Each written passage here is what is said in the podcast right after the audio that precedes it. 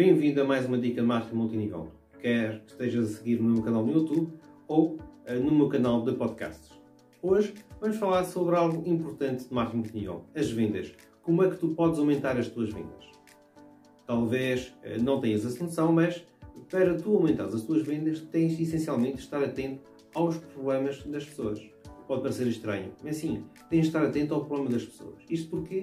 Porque o nosso principal papel enquanto distribuidores da indústria de marketing multinível é apresentar soluções para as pessoas. Tu tens produtos que têm soluções para os problemas que as pessoas têm.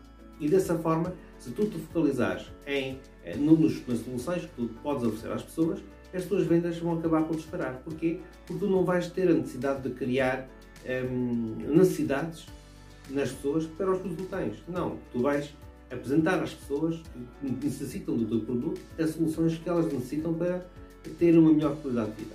Então tu tens que te focalizar na solução que tu tens a apresentar. A tecnologia que a tua empresa utiliza é engraçada, mas não é, não é a solução que as pessoas procuram.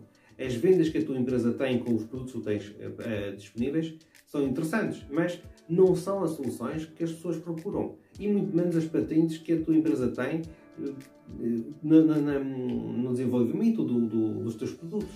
Aquilo que as pessoas procuram são soluções. Então tu tens que focalizar nessas soluções. Tu tens que ouvir os teus clientes, perceber o que é que eles necessitam, perceber quais são as suas doenças, quais são os seus males, os seus problemas. E dessa forma poderes apresentar soluções.